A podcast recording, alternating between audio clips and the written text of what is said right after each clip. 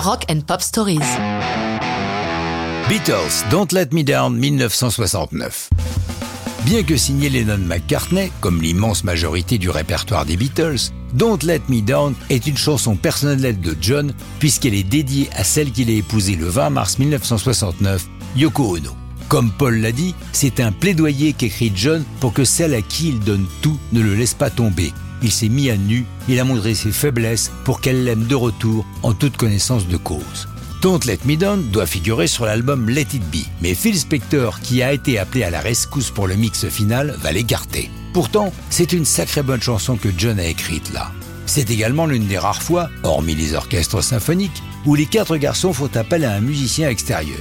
C'est de nouveau une initiative de George Harrison. C'est déjà lui qui avait eu l'idée lumineuse de faire venir Clapton pour While My Guitar Gently Whips sur le double album blanc. C'est à nouveau lui qui est à l'origine de la venue de Billy Preston pour la partie de clavier.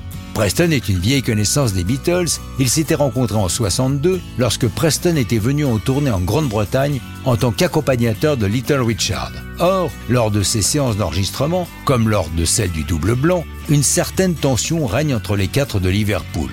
L'initiative de faire venir un musicien extérieur a le grand avantage, hormis son incontestable talent, d'obliger les Beatles à mettre de côté, au moins pour quelques heures, leur stress et leurs conflits internes. George lui-même n'est pas le dernier à manifester son désaccord quant à certaines initiatives des autres. C'est ainsi qu'il est prévu que le groupe fasse un concert en public pour présenter leur nouvelle chanson.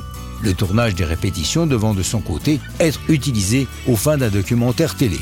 Or, Harrison est hostile à cette idée.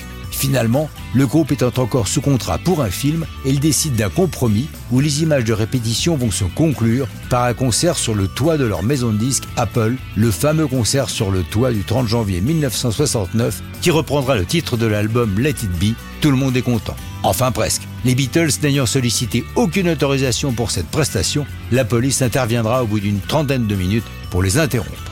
Notons que Don't Let Me Down est chanté deux fois lors de ce concert improvisé, dont une où John se trompe dans ses propres paroles. Don't Let Me Down figure en face B du single Get Back et sur l'album de single Pat Masters. Elle apparaît aussi sur Let It Be Naked en 2003, une réédition de l'album Let It Be avant les bidouillages de Phil Spector. Mais ça, c'est une autre histoire de rock'n'roll.